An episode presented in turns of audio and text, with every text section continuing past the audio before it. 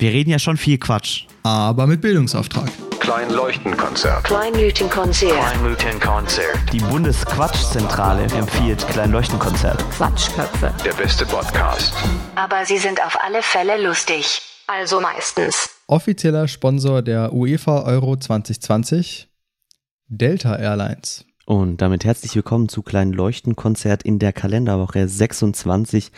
Die Stimme, die ihr gerade gehört habt, ähm, war die von Sandisch und die, die ihr jetzt gerade hört, die ist meine und die von Nico. Und ähm, von wem war das Internetgold diese Woche? Äh, El Hotzo mal wieder. Der, der liefert einfach ohne Unterbrechung. Ja, verrückt, ne? 60.000 Leute im Wembley-Stadion ist schon viel. Ja, Hochinzidenzgebiet, ne? Hochinzidenz-Virus-Variantengebiet. Delta 95 Prozent. Ich finde auch das. Allerwildeste, also ich habe es ja letztes Mal schon gesagt, ich bekomme nicht viel von dieser EM mit, aber das, was ich mitbekomme, ist alles mögliche politische. Ach so.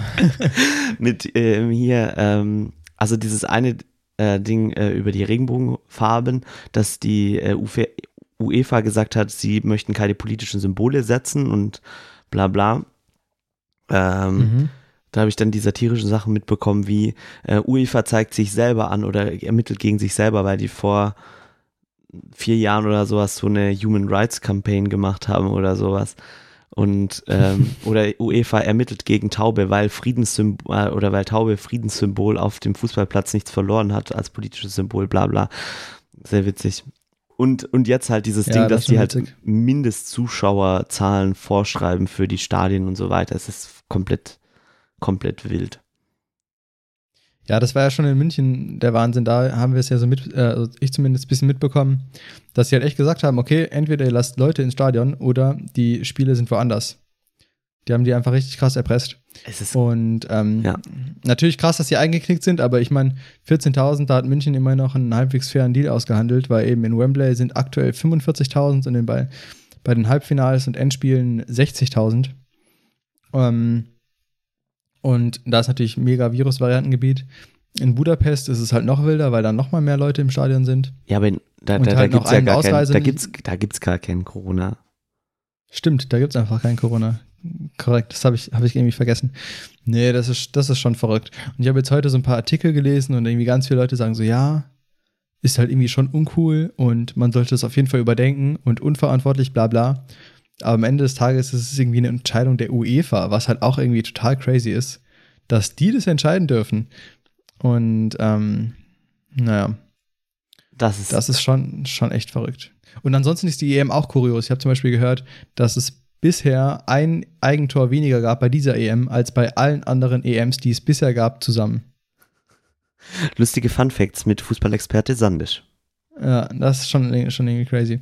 Und ich habe gestern, ähm, also heute ist Dienstag, wir nehmen an Dienstag auf. Das ist heute eine äh, sehr kurzfristige Folge mit frisch gebrüht. Genau, frisch, druckfrisch, äh, frisch aus dem Ofen. Ähm, ich habe gestern Schweiz gegen Frankreich geschaut und das war schon cool. Ich muss sagen, ich habe bisher nicht so ultra viel von der EM mitbekommen, die zwei deutschen Spiele geschaut und sonst nicht so viel. Aber wenn man dann einmal so anfängt zu gucken, und dann, es war halt auch wirklich ein spannendes Spiel, also es war 1-0 für die Schweiz. Mhm. Dann hatten sie einen Elfmeter, hätten 2-0 führen können gegen den Weltmeister. Richtig crazy. Dann haben sie den Elfmeter verschossen. Dann hat Frankreich zwei Tore geschossen. Nee, drei. Dann stand es 3-1 für Frankreich. Dann hat die dann wegen 75. Minute ist ja auch nicht mehr so viel Zeit. Dann hat die Schweiz den Ausgleich gemacht, stand es plötzlich 3-3. Das ist auch wieder richtig crazy. Und dann gab es halt echt, echt Elfmeterschießen. Wild. Und das war dann schon ein cooles Spiel, muss ich sagen. Also ich bin jetzt hier nicht so der Hardcore-Fan, aber das hat dann schon ähm, gehuckt. Aber für wen hast du sagen. dann mitgefiebert? So ein bisschen für die Schweiz irgendwie, weil sie sich das so krass hart erarbeitet hatten. Aber ähm, ja, ich hätte es Frankreich auch gegönnt. Ich meine, die sind auch echt stark. Und ja, wären jetzt der schon der äh, natürliche Sieger gewesen, sozusagen. Also der erwartbare Sieger. Der amtierende. Und vor allem der Kommentator hat dann gesagt, als, ähm, als eben dann Frankreich 3-1 geführt hat, hat der Moderator den Ex einen Experten, der ist immer so ein Experte am Start, ich glaube Sandro Wagner oder so, und sagt, ja, ähm, was meinst du, haben die Schweizer noch eine Chance? Und dann war er so, ja, hm, er solle jetzt hier nicht die Spannung aus dem Spiel nehmen, aber wird schon schwierig, bla bla. Die hatten es schon echt gar nicht mehr geglaubt und dann plötzlich gewinnen einfach die Schweizer. Sport. Das ist schon verrückt. Aber das Sport, ist doch cool. ja. Dramaturgie. Ja, voll. Ja. Ja, mega, mega.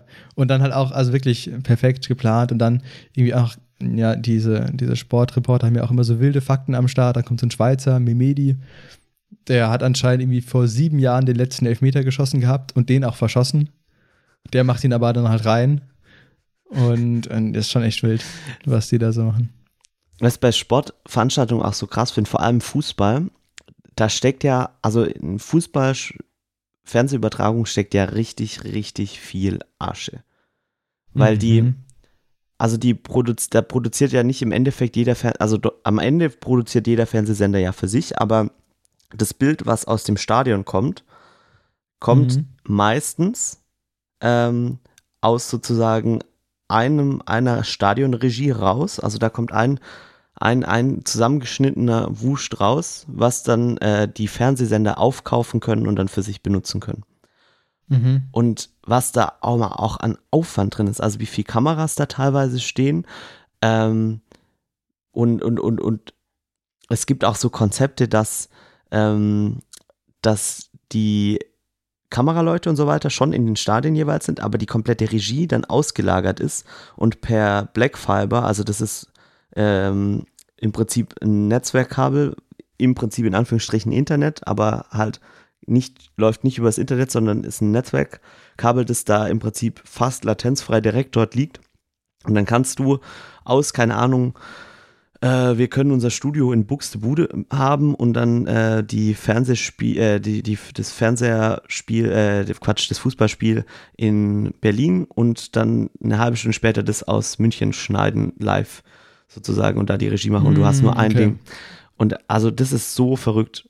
Und weil da halt in dem Fußball so viel Geld ist, ist da auch so viel technische Innovation noch mit drin. Ich habe neulich was gesehen, dass die Bannerwerbung, ähm, Mhm. dass die da, ich weiß noch nicht, ob sie es bei der UEFA jetzt machen oder nicht, bin mir nicht ganz sicher, aber wurde ein Konzept vorgestellt, dass die LED-Wände gesynkt sind mit den Kameras und dann in dem Moment, wenn die gerade ihr Bild fertig aufgenommen haben, einen kleinen Grünflash oder wie auch immer machen ähm, oder ein Streifmuster oder sonst was und dann sozusagen im Nachhinein, je nachdem pro Fernsehsender, auf die Banner die entsprechende Werbung draufgelegt werden kann.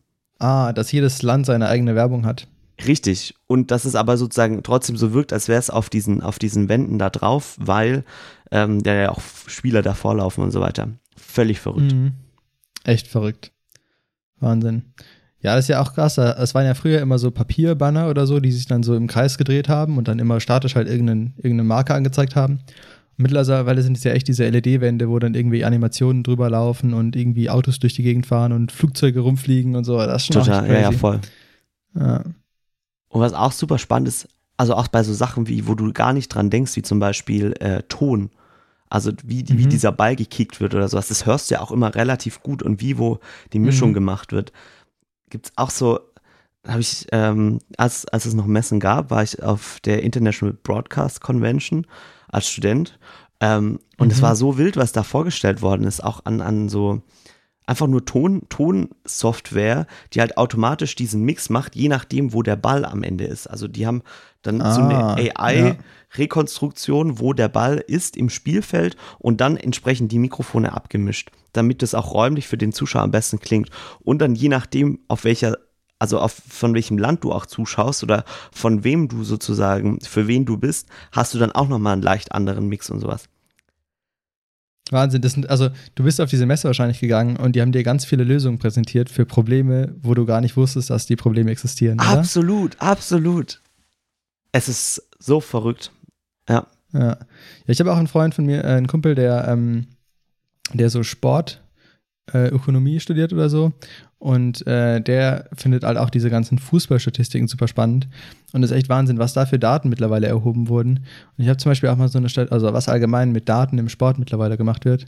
Ich habe zum Beispiel mal eine Statistik gesehen, ähm, wo Basketballwürfe in der, ich glaube, es ist die NBA wahrscheinlich, die Basketballliga. Ja, ich glaube schon. Ähm, bekommen wir wahrscheinlich ganz viele wütende Ja, Kommentare. irgendwas National Ähm, Basketball, whatever. Association könnte schon sein, ne? Und NFL ist dann Football. Hm. Würde Sinn machen. Naja, auf jeden Fall in der amerikanischen Basketballliga äh, haben sie so einen, so einen Chart gezeigt, von wo aus Bälle geworfen wurden 2002 und irgendwie 2018 oder so. Und da hat man halt gesehen, okay, 2002 waren sie halt so all over the place. Weil, also du hast ja beim Basketball diese Dreierlinie. Mhm. Wenn du dahinter wirfst, zählst drei. Und wenn du sonst irgendwie da drin wirfst, zählst, glaube ich, zwei. Und ein Freiwurf zählt eins oder so. Mhm. Und das heißt, die waren halt überall in diesem Feld. Und 2002. Und 2018 hat, hat sich so verändert, dass Leute entweder außerhalb der Dreierlinie geworfen haben oder direkt vom Korb. Weil Leute sich angeschaut haben und gemerkt haben, okay, wenn wir so dazwischen werfen, kriegen wir nur zwei Punkte, aber es ist halt viel schwerer natürlich zu treffen, als wenn du direkt da stehst. Mhm. Und dann hat man halt den Spielern gesagt, okay, ähm, wir werfen jetzt nicht mehr aus der Entfernung, sondern entweder gleich von ganz hinten oder von direkt nah dran, damit man auf jeden Fall trifft. Schon verrückt, oder? Absolut. Ja, also Wahnsinn. Einfach, einfach komplett Hm. verrückt. Aber wenn wir jetzt eh schon bei Sport sind, noch ein anderer Fakt. Äh, hast du schon mal vom Nike Vaporfly gehört? Äh, ist, warte, ist es diese, also die, ich weiß, dass Nike so einen Schuh gemacht hat, gebaut hat oder erstellt hat oder prototypisiert, ähm, der möglichst viel Energie von dem, was du sozusagen reinsteckst, wenn du so einen Schritt machst, wieder sozusagen in die andere Richtung zurückfedert, also wie so eine Feder. Mhm. Ähm, und da habe ich irgendwas, ich glaube, einer hat 15% oder sowas gehabt. Das war, glaube ich, der, der krasseste. Kann das sein? Und jetzt darfst du erzählen, Ja, was, das- was ich- ich das, glaub- das Richtige ist. Ich glaube, das ist genau das. Also, ich habe da mal so ein Video gesehen, das wurde mir irgendwie random auf YouTube vorgeschlagen. Fand ich super interessant. Und zwar eben, ist es, also das Ding heißt anscheinend Nike Vaporfly. Und das ist der Schuh, der diesem, ich glaube, er heißt Kipchoge, ermöglicht hat, ähm, den Marathon in unter zwei Stunden zu laufen. Ich weiß nicht, ob du das mitbekommen hast. Das war ja vor ein paar Jahren mal eine Headline. Mhm. Der erste Mensch hat den Marathon in unter zwei Stunden gelaufen. Auch krass. Und der hat es eben auch krank. Und der hat es eben mit diesen Schuhen gemacht und die haben dann für diesen Marathonlauf speziell nochmal einen neuen rausgemacht, irgendwie mit, ne der heißt dann Next Percent, der dann nochmal irgendwie so ein Mühe rausholt oder so. Mhm. Und das ist auch echt krass, weil da ist jetzt halt auch so eine äh, Kontroverse, ähm, wie viel man da jetzt noch machen kann oder machen sollte, weil theoretisch könntest du ja noch krasseren Schuh bauen wahrscheinlich irgendwann und dann kommt halt so ein bisschen viel aufs Material an. Ähm, genau. Voll. Das und ist, noch kleiner. das ist ja wie beim Schwimmen. Ähm, da gab es die, ja. die, die Shark Suits, ähm, die, ähm, die die Haut von den Haien irgendwie nach, genau, Ja. nachgebildet haben. Und dadurch hattest du einen geringeren äh, Wasserwiderstand, beziehungsweise ähm, so ein bisschen wie bei den Flugzeugen, dass das, da- da- dass das in Anführungsstrichen aerodynamisch ist und dich dabei sogar noch ein bisschen nach vorne treibt, mehr oder weniger. Ähm, Mhm. Und damit wurden, ich glaube, in einem Jahr oder innerhalb von zwei Jahren fast sämtliche Rekorde nochmal gebrochen. Und die sind jetzt mittlerweile nicht erlaubt bei olympischen Schwimmsachen. Schwimmen. Aber da frage ich mich auch, wie kontrollierst du das? Also, wie kontrollierst du, dass etwas keine Haifischhaut ist, sondern eine normale Haut? Schau mich nicht an. Ich, ah, ich, aber ich, ähm, ich schätze, bei, bei Olympia oder bei großen Wettkämpfen wird schon irgendwie Materialcheck gemacht. Also da müsste wahrscheinlich der Material abgeben, dann wird es gecheckt und Ja. dann kannst du es, liegt es vor dem Wettkampf in deiner Kabine drin oder so. Hm, das kann sein. I Ja. don't know.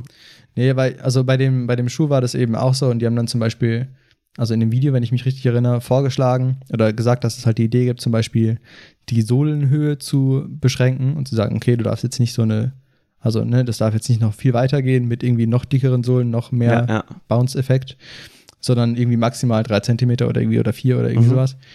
Mm. Aber da ist dann natürlich dann wiederum das Ding, dass man natürlich dann innerhalb von diesen vier Zentimetern äh, auch noch mal viel optimieren kann und so weiter und so fort. Und es ist ja auch irgendwie nicht verwerflich, es macht ja irgendwie auch Sinn, weil ich meine, es macht ja auch Sinn, dass jeder einen anderen Schuh trägt, weil andere Laufstile und so weiter und so Ich fort. wollte gerade sagen, also. Aber es ist schon, schon eine spannende ja, Frage. Also ja. wenn du sagen würdest, Material ist, also beim Laufen, Material ist komplett verboten, dann könntest du ja auch barfuß, barfuß Mhm. also könntest du ja nur barfuß laufen. Eigentlich schon, ja. Oder halt alle mit genau dem gleichen Schuh. Was aber auch wahrscheinlich unfairer wäre, als barfuß zu laufen. Voll. Nee, aber also ja, voll. Deshalb, irg irgendwie ist Material, also bei, keine Ahnung, beim Sport spielt Material auch schon immer eine Rolle und je nachdem, was für ein Sport, auch nochmal eine größere, weil, ähm, keine Ahnung, beim Skifahren oder sowas bist du halt komplett abhängig von deinem Ski. Ja, total. Die könnten auch mal anfangen, barfuß zu fahren. Ja, voll. nee, nur Holzbretter, nur Holzbretter. Nur Holzbretter, ja. Alle den gleichen. Ne, was, ähm, was ich zum Beispiel auch neulich äh, mitbekommen habe, ich habe früher mal Tennis gespielt und jetzt wieder so ein bisschen angefangen.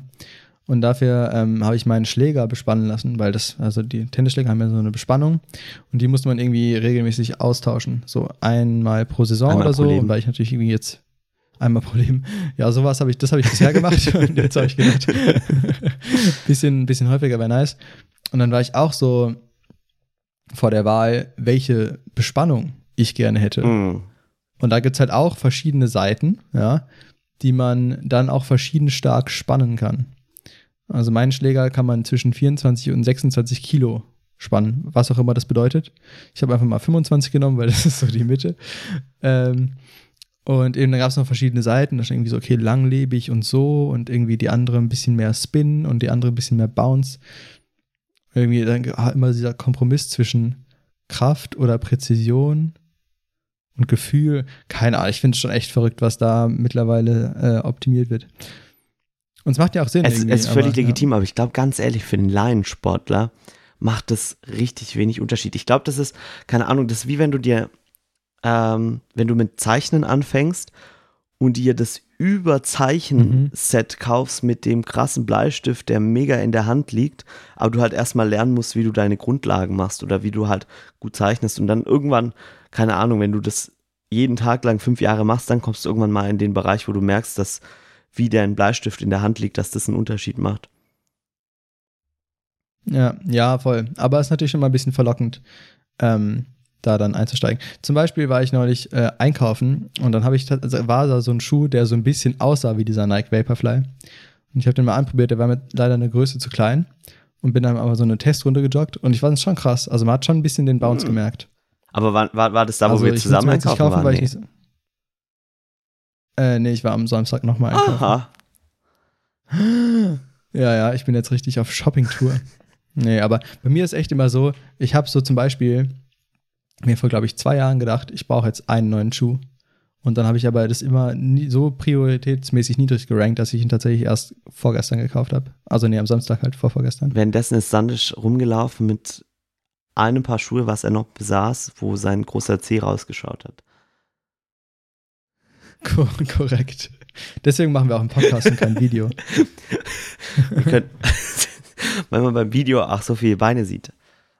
Depends, aber ja. Ja, je nachdem. Wenn wir in einem Studio stehen, in einem angemessenen Einem Studio. angemessenen. Ähm, ja, angemessen.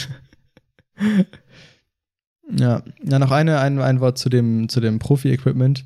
Bei Decathlon gibt es auch immer so Einsteiger, Mhm. Fortgeschritten und Experten-Kategorien. Und das finde ich auch richtig tricky, weil wenn ich nicht wirklich krasser Einsteiger bin, dann fällt es mir schon sehr schwer, Einsteiger Mhm. zu kaufen. Ich denke mir dann so mindestens fortgeschritten muss schon sein. Und ich glaube, das ist ganz smart gemacht, weil ich kann mir vorstellen, dass Decathlon wesentlich mehr fortgeschritten und Experte verkauft als Einsteiger. Echt? Schon, oder? I don't know. I don't know. Aber ja, ähm, wenige Leute möchten sich als äh, Einsteiger sehen. Eben, ich glaube, das ist so ein bisschen die Strategie dahinter. Schon fair. Ach ja. Ja, stimmt. Also wenn du in den Laden gehst und irgendwie so sagst, äh, ja, ich hätte gern das und das, dann tun dich die Verkäufer ja auch immer direkt so und so hier und was ist dein Laufstil und bist du eher Innenfüßler oder hebst du deinen großen Zeh beim Fußhochheben nach links in, und drehst ihn währenddessen nach rechts rum oder so. Ja. Ja, das ist schon immer sehr stressig. Ich war neulich im Decathlon äh, Badehosen kaufen und das fand ich auch richtig lächerlich, weil die hatten dann natürlich auch Einsteiger, Fortgeschritten und Verarsch mich Experte. nicht. Ernsthaft. So, ja, no joke, ist wirklich so. Und, ähm, und dann stand da noch, das, was, was ich noch viel verrückter fand, stand da noch eine Zeitangabe. So, Einsteiger für, also es waren halt so Board-Shorts, also ne, so krasses Surf-Equipment. Und da stand da Einsteiger für äh, eine Stunde Mhm. im Wasser und dann Fortgeschrittene für zwei Bist du dann Stunden zu einer. Verkäuferin und hast gefragt, was passiert, wenn ich damit zwei Stunden im Wasser bin? Mit, Ja. der, mit der Einsteiger zwei Stunden im Wasser bin. Ja, ich hätte mir fast die Einsteiger gekauft, aber die waren mir ein bisschen zu kurz leider. Dann musste ich tatsächlich auf Ah, wolltest nicht so Fortgeschrittene viel gehen. Beine zeigen. Nee, genau, das wollte ich tatsächlich nicht. Aber beim Surfer du doch eh einen Neoprenanzug an, oder? Ja, ja, aber halt, ich, ich wollte eigentlich so eine, einfach eine Casual-Badehose für. Ach so, aber was. du bist zum Weil meine Surf-Equipment, ist weil. schon sehr alt. ah, ich verstehe. Da gab's halt, da gab's halt entweder diese, diese Tryhard-Badehosen, mit denen du Bahn schwimmst, oder halt die Surf-Badehosen. Da gab's jetzt Nichts dazwischen. so dazwischen. Ich finde Decathlon auch so einen faszinierenden Weil diese, diese lockeren Badehosen, die lockeren Badehosen heißen ja auch immer irgendwie Boardshorts oder so, oder? Possible. Ich bin, ich bin, ich bin Possible. nicht so in dem Game drin, muss ich zugeben. Ich bin auch nicht so im Game drin. Liegt mir eben, ich habe eben, glaube ich, die letzten fünf Jahre die gleiche Badehose gehabt und jetzt habe ich mir echt gedacht, eigentlich hätte ich letztes Jahr oder vorletztes Jahr schon äh, eine neue gebraucht, aber ich habe es irgendwie aufgeschoben. Und jetzt ist gerade so die Zeit, in der ich diese ganzen Sachen, die ich lange aufgeschoben habe, mal kaufe. Das ist natürlich dann irgendwie teuer, aber ich denke mir so, okay, ich brauche es schon wirklich lange. Alright. Ähm, darf ich dich was Tiefgründiges fragen diese Woche? Ja. Ich bin gerade nur ein bisschen traurig, weil ich hatte eine richtig coole Überleitung zu irgendeinem anderen Thema und die habe ich jetzt vergessen. Naja. Ernsthaft? Was, gib, gib ein Stichwort, was war Ja. das Thema? Ja, bevor ich mit dem Decathlon-Ding angefangen habe, dachte ich mir so, nice. Aber ja, egal. Stell dir mal deine Frage. Vielleicht Und kommt dann noch. unterbrichst du mich einfach. Ähm, wir haben ja mal, Vielleicht war das Decathlon-Thema auch schon die Überleitung. Also vielleicht. Man ja, weiß es nicht. mind. Aber kurz, kurzer Side-Fact noch. Jetzt, äh, äh, nee, nee, stell, jetzt erst mal die Frage. er, danach. erzähl dein Side-Fact. Okay, ja, ähm, äh, wir vielleicht, nee, ihr wisst es wahrscheinlich nicht, aber ich bin gerade in Freiburg. Ähm, ich habe einfach meinen Wohnort verlagert, muss aber tatsächlich noch weiter studieren. Also irgendwie habe ich jetzt noch nicht Semesterferien. Ich habe tatsächlich sogar nächste Woche meine Bachelor-Präsentation. Bachelorarbeit. Muss das digital oder analog Das heißt, da muss ich richtig reinhauen. Ja, also ich bin dann immer noch in Freiburg, also ich hoffe, dass es digital möglich ist, ja. ah, das hätte ich noch fragen sollen. Naja, anyways. Ähm, ich bin, bin mir schon sehr sicher. Ich glaube, es gab äh, beim DLR lange keine Meetings in Fair. Person. Ähm, nicht im Gegensatz zur Filmbranche, die da komplett. Nee, Quatsch, die machen viele Schnelltests, ne? Naja, ähm, auf jeden Fall deswegen habe ich jetzt mein Mikro dabei. Und aber ich habe kein, keine Lust gehabt, den, das Mikrostativ auch mitzuschleppen. Deswegen habe ich das Mikro gerade in der Hand. Also wenn ihr so komische Dock-Dock-Geräusche hört, dann äh, liegt es daran. Und so langsam schläft meine Hand. Ähm, da müssen wir jetzt ganz schnell machen. Da muss die Frage einfach schnell beantworten, sag ich. Ja, ja, wir, wir, die, die paar Okay, Minuten schaffe ich noch. also, mein lieber Sandisch, ähm, wir haben ja mal drüber gesprochen. Haben wir das? Ich weiß es nicht. Ähm, es ist ja so ein Ding, dass man so vor allem, glaube ich, jetzt in unserer Generation und viel, viel später ganz viel Wissen hat, was auch einfach so auf YouTube und im Internet rumliegt. Ähm, wenn du möchtest, könntest du dir Mhm. Ähm, irgendwelche Harvard-Vorlesungen, Stanford, whatever, kannst du dir auf YouTube ja anschauen und dir ganz viele Mhm. Sachen auch gerade zum Thema Film und Fotografie und sowas selber beibringen. Hast du ja auch ganz viel. Und am Anfang Informatik-Sachen hast du ja auch ganz viel selber beigebracht. Ähm, und deshalb meine Mhm. Frage an dich. Hast du lieber einen vorgegebenen didaktischen Lern Lernplan, der von außen vorgegeben wird und kontrolliert wird mit Prüfungen, bla bla, so wie du es in der Uni mehr oder weniger hast? Also ähm, sozusagen ein bisschen strikter, als es meistens in der Uni ist, aber so, so wie es in der Schule mehr oder weniger war, oder komplett frei und bringst dir die Sachen selber bei. Hm. Ich würde sagen, es kommt drauf an. Auf was?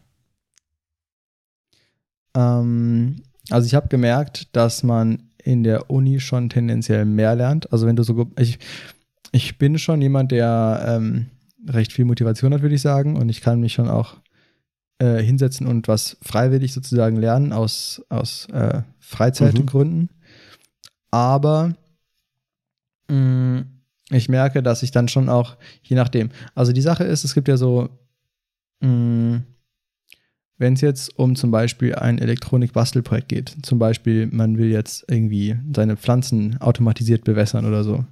Oder Ja. Licht im Zimmer oder Man irgendwie möchte sowas. Licht im Zimmer, dann mache ich den Da- Vorhang auf. Weißt aber, was ist, wenn Nacht ist?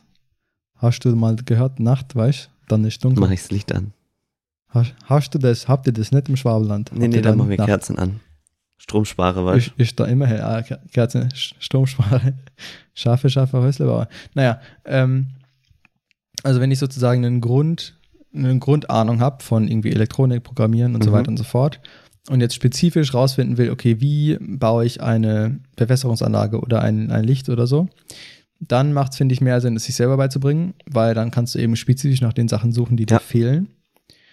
Ähm, wenn ich da jetzt aber noch keine Ahnung, wenn ich da dann zum Beispiel einen, einen Online-Kurs, wir bringen dir in sieben Schritten bei, wie du das machen kannst, dann würde ich mich wahrscheinlich in Teilen langweilen, die ich schon kenne und dann aber vielleicht dadurch Teile skippen, die ich eigentlich noch nicht kenne und so weiter und so fort. Das heißt, da wäre ein vorgegebener Kurs nicht so optimal. Bei, es gibt aber auch Themen, das merke ich gerade in der Informatik teilweise, da, ähm, also in, in Informatik hast du ja, also was du eigentlich den ganzen Tag machst, wenn du zum Beispiel Software schreibst, ist, du hast ein Problem und musst es irgendwie lösen. Mhm. Und also, ne, Problem, irgendwie, keine Ahnung, wir möchten die nächsten Kalenderereignisse anzeigen. Mhm. So, wie machst du das? Okay. Hm. Und der, das Coole ist, ist, dass natürlich sich schon sehr viele Informatiker sehr lange Jahre lang Gedanken gemacht haben, wie man sowas machen kann. Das heißt, im Studium lernst du, ohne aktiv danach zu fragen, eine, eine so eine Art Toolbox von Dingen, ähm, die man nutzen kann, um Standardprobleme zu lösen. Und dadurch sind viele Probleme nicht mehr so, dass du dir denken musst, okay, das Problem, wie löse ich das? Dann male ich mir es mal auf und, und überlege, okay, wie, ähm, wie könnte man das lösen, wie könnte man das effizient programmieren und so weiter und so fort, sondern du überlegst dir nur, okay, wie kann ich das Problem so umformen, dass ich dann ein Tool aus meiner Toolbox Mhm. nehmen kann, das darauf anwenden kann und dann habe ich sozusagen meine Lösung. Ah, ja, ja. Und das ist natürlich, da hat natürlich die Uni den Vorteil, dass sie uns die Lösung präsentiert oder diese, diese ganzen Optionen, ohne dass wir danach fragen, weil, und das ist eben sinnvoll, weil man sonst gar nicht auf die Idee kommt, dass es dafür schon eine Standardlösung gibt, die man äh, nachschauen kann, die wahrscheinlich effizienter ist, als was man sich selber überlegen würde. Also in solchen Fällen ist es auf jeden Fall gut.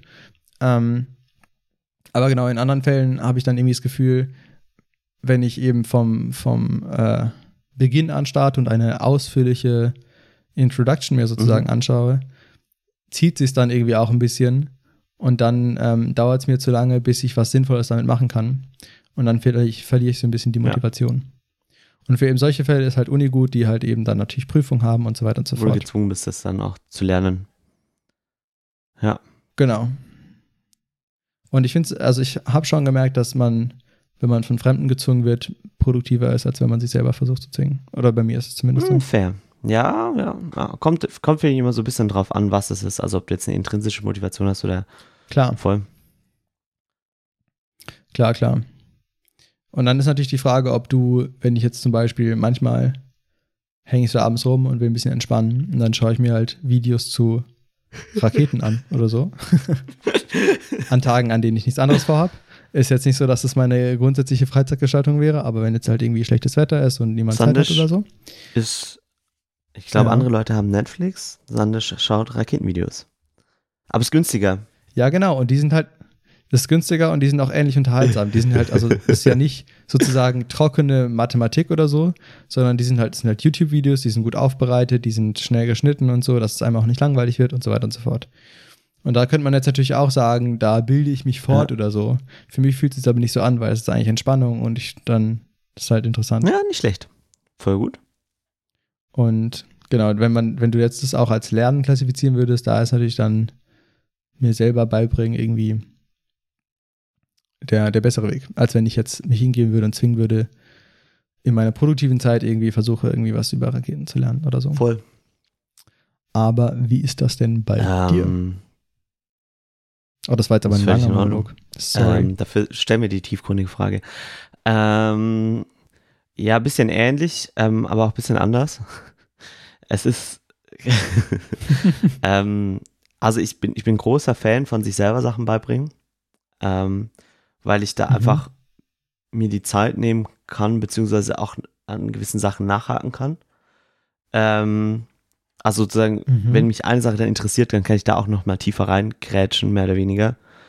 Ähm, und das Mhm. finde ich das Schöne auch irgendwie an den, also keine Ahnung, ähm, bei den Uni-Vorlesungen, dass du da ähm, dann auch sozusagen da danach noch irgendwie dann dir die Sachen noch zusammen ergoogeln kannst. Ähm, äh, mein Faden habe ich verloren, meine Damen und Herren. Worauf wollte ich raus? Ach so, ähm, genau. Was, Meine Damen und Herren. ähm, wofür ich aber so ähm, Kurse, die sozusagen schon durchstrukturiert sind und didaktisch sich überlegt sind, richtig gut finde, ist, um Grundlagen zu bekommen. Weil zum Beispiel Thema Computeranimation oder, oder CG, ähm, das konnte ich vor meinem Studium noch gar nicht und hatte da Mhm. einen Grundlagenkurs und dann noch so ein paar Kurse, die sozusagen ein bisschen erweiterte Grundlagen gemacht haben.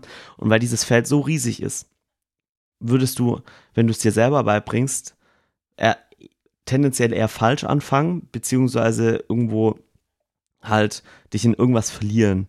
Und deshalb war es gut, einmal sozusagen von Leuten, die es richtig können, die aus der Industrie kommen, das gescheit beigebracht zu bekommen, die Grundlagen.